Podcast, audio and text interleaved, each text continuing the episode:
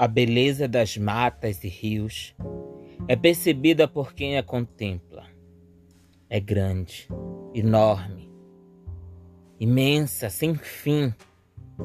É poesia em todas as horas, e em todas as horas sou eu. Estamos interligados nessa realidade que o imaginário transfigura. Somos a figura das lendas e é a natureza que nos domina, que nos alimenta, que nos atormenta. Sob a luz e a escuridão, sempre uma razão.